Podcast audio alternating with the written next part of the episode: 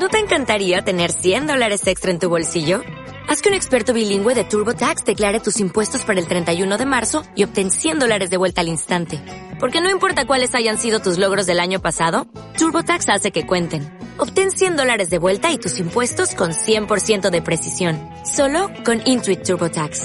Debes declarar para el 31 de marzo. Crédito solo aplicable al costo de la presentación federal con TurboTax Full Service. Oferta sujeta a cambios o cancelación en cualquier momento. Bueno, pues uno de los puntos que se ha tratado en esta tercera edición de las jornadas sobre ciberseguridad son las tecnologías de Big Data y con ello también la gestión de datos e informaciones masivas que están presentes, entre otros ámbitos, en las relaciones internacionales. Así que es por ello que estamos con uno de los ponentes que, por cierto, repite, Juan Miguel Ortega. Muy buenos días. Hola, buenos días profesor de Derecho Internacional en la Universidad de Castilla-La Mancha, en este campus de Cuenca, y quería comenzar preguntándole sobre la importancia de la Big Data dentro de, la ciberseguridad en la actualidad. ¿Qué papel juega? Bueno, eh, la, Big Data, por, definición, es la, acumulación de datos que se produce eh, fundamentalmente en el marco de las nuevas tecnologías de la comunicación, bueno, que ya no son tan nuevas, por otra parte.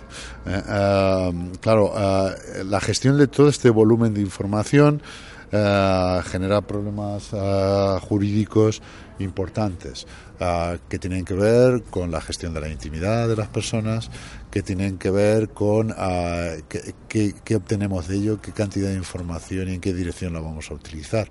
Y al mismo tiempo tiene que ver con la propia diseminación de la información a veces interesa que la información se, se, se, abra y en otras veces y en otras ocasiones lo que interesa es justamente lo contrario ocultarla ¿eh? y en este territorio eh, se convierte en un elemento que puede ser objeto o puede ser un instrumento de agresión o, puede ser una forma también de, defender, de aislamiento ¿eh? del, propio medio. Ah, ejemplos encontramos en, en todas direcciones, ¿no? Ah, durante la charla hablábamos del colapso de la administración estonia eh, a mediados de, la década pasada ¿eh? y, que, y que conllevó un miedo cierto ¿eh? a, que, a que se produjera un ataque masivo a los sistemas de información de los estados. ¿eh? Es una hipótesis sobre la que ya se está trabajando ¿eh? y, en términos recientes pues ha permitido, por ejemplo, que sepamos cómo está conformada la red norcoreana ¿no? es decir, de, de información. así que, por supuesto, decir, forma una, un ámbito muy sensible y que, por lo tanto, puede tener consecuencias inmediatas en nuestra realidad, claro. Bueno, y lo adelantabas ya, quizás esa ciberseguridad es el equilibrio necesario entre la libertad, la privacidad, podríamos decir, y la seguridad de, de, uno mismo y de la ciudadanía al completo. Pero ¿de verdad existe ese equilibrio en la red? Realmente no existe el equilibrio, es decir, eh, el, debate es un debate que ha venido aquí para quedarse eh, y, que, y que es un debate todavía abierto y muy incipiente, eh, porque, porque además el, el crecimiento del Big Data ha sido exponencial. Estamos hablando de volúmenes de información inabarcables ¿no? para, para, una, para un cerebro humano. ¿no? Eh, la, la, cuestión ha sido objeto de interés desde, desde finales de los 90, ¿eh? con el problema que se produjo con la red de Echelon en Gran Bretaña y todas las decisiones que se tomaron en el seno de la Unión Europea tratando de controlar eh, la captación de información en el espacio eh, electromagnético, pero los desarrollos jurídicos han sido muy pocos. Eh, en realidad, en términos de derecho internacional, solo contamos con un instrumento fuerte en esta materia y su fortaleza es muy relativa porque depende del grado de transposición que hagan del mismo los, los Estados partes. Me estoy refiriendo al convenio sobre ciberseguridad adoptado en el marco del Consejo de Europa en Budapest eh, eh, a principios de, la década pasada y que no ha, no ha tenido mayores desarrollos después. Bueno, hay un, hay un protocolo adicional relacionado con los delitos de odio y que, eh, que hay que valorar en su justa medida, pero, pero la cuestión ya tiene incidencias uh, prácticas claras, por ejemplo, en el marco de la, de la propiedad intelectual e industrial, ¿no? donde se está produciendo un daño uh, muy fuerte ¿no? a, a, las producciones que, que se vinculan a este tipo de derechos. Sí, además el mundo del periodismo lo tenemos, tenemos bastantes ejemplos también del uso de esa big data, de, pues, la gestión de todos esos datos masivos. Un ejemplo hace poco, recientemente, de los papeles de Panamá, podríamos decir.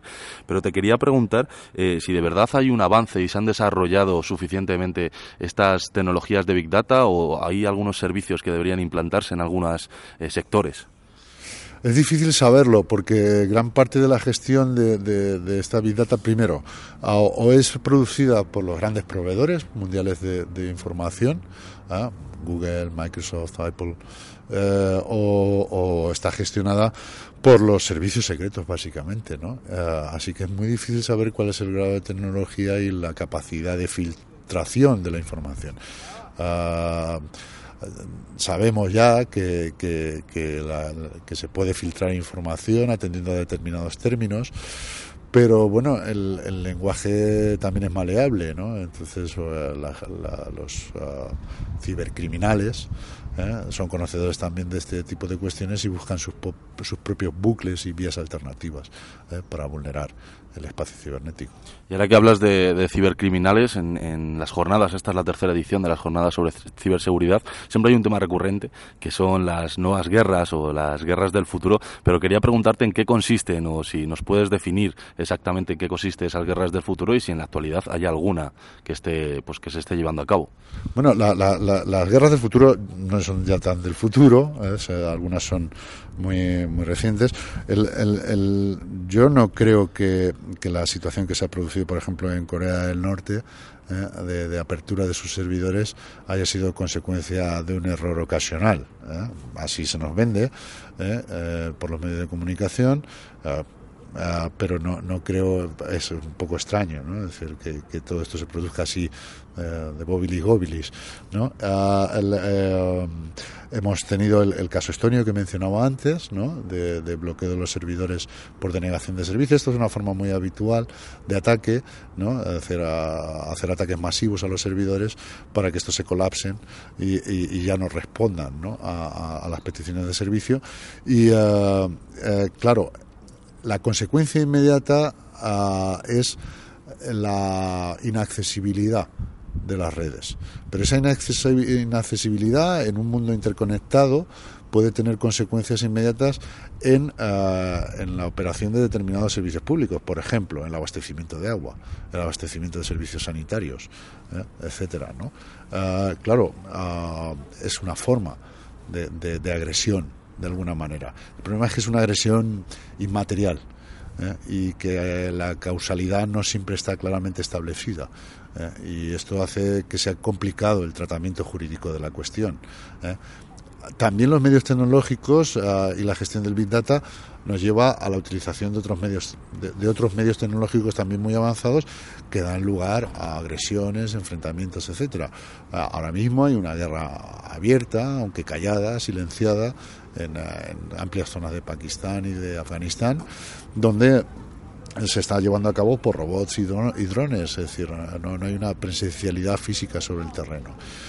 También es cierto que los fracasos de la gestión de los conflictos armados más recientes, ah, como puede ser el caso de Yugoslavia, de Irak, etcétera, está llevando a las grandes potencias mundiales a utilizar estas vías alternativas eh, para, para, sus enfrentamientos o para sancionar o para responder a agresiones. El problema es el efecto indiscriminado ¿eh? que tiene este tipo de actuaciones. Es decir, frente a, la tradicional garantía del derecho internacional humanitario respecto de objetivos que puedan ser definidos como objetivos de interés militar, estas nuevas formas de, actuación tienen efectos normalmente indiscriminados en, la población, ¿no? sin, sin que, y eso plantea problemas éticos también de primer nivel. Bueno, y en el buen uso de estas tecnologías, de esta, de esta Big Data y en concreto en su campo de conocimiento, que son las relaciones internacionales, ¿de qué manera se utiliza esta Big Data? Bueno, uno de los elementos de los que se, ya se está hablando es de la posibilidad de utilizarlos, por ejemplo, para la prueba en, crímenes contra la humanidad o crímenes de guerra. ¿no? Ah, en, términos de, de, actuaciones públicas, hemos visto que ha tenido algún uso, por ejemplo, para evitar comportamientos deleznables como torturas en centros de detención, el caso de los mozos de escuadra en España, por ejemplo, ¿eh? o, o, por ejemplo, para, para obtener información de presos políticos que, que viven aislados ¿eh? o que son desaparecidos ¿eh? por, por, los poderes públicos. Recientemente en Irán se ha puesto de manifiesto, los medios de comunicación han puesto de manifiesto los problemas que se plantean con personas que tienen doble nacionalidad, la, la, nacionalidad iraní y una, y una segunda nacionalidad occidental, y que cuando regresan a Irán plantean problemas. Todas estas cosas no serían conocidas si no dispusiéramos de esta tecnología, claro, a nuestro alcance. Bueno, ya para ir finalizando, Juan Miguel, hablabais en esa mesa redonda sobre la falta de legislación en materia de, ciberseguridad y yo quería preguntarte a qué se debe esta falta de legislación y si crees que hay algunos intereses que, dificultan esa aparición de leyes. Bueno, por un lado, probablemente los proveedores hacen una, una tarea de lobby interesados en la gestión de la enorme productividad que puede producir el Big Data ¿no? a sus intereses como recurso. Eh, el, Big Data no solo abre una brecha, sino que, añade nuevos recursos. nos da datos sobre eh, la, información, la información necesaria para conseguir consumidores de determinados productos, etcétera. Y esto eh, constituye un interés de empresas privadas para garantizarse el monopolio en la gestión del Big Data. Por otro lado, la, falta de preparación de los poderes públicos, ¿eh? normalmente, ¿eh? pues también es, eh, hace que, sea complicado regular la materia. Y, y, por lo que hace al derecho internacional, es que poner de acuerdo a los estados sobre estas cuestiones es altamente complicado. Si ya es complicado regular internamente, o regular en marcos integrados como puede ser la Unión Europea, imagina lo que puede suponer si lo que hay que poner de acuerdo es a los 194 miembros de Naciones Unidas. Pues muchas gracias Juan Miguel por este ratito aquí con nosotros y por la mesa redonda que hemos podido escuchar en estas terceras jornadas de ciberseguridad. A vosotros por vuestra atención. ¿No se merece tu familia lo mejor? Entonces, ¿por qué no los mejores huevos? Ahora, Egglands Best están disponibles en deliciosas opciones. Huevos clásicos, de gallina libre de jaula y orgánicos de Egglands, que ofrecen un sabor más delicioso y fresco de granja, que le encantará a tu familia. En comparación con los huevos ordinarios, Egglands Best contiene la mejor nutrición como 6 veces más vitamina D, 10 veces más vitamina E y el doble de omega 3 y B12. Solo Egglands Best. Mejor sabor, mejor nutrición, mejores huevos. Visita egglandsbest.com para más información.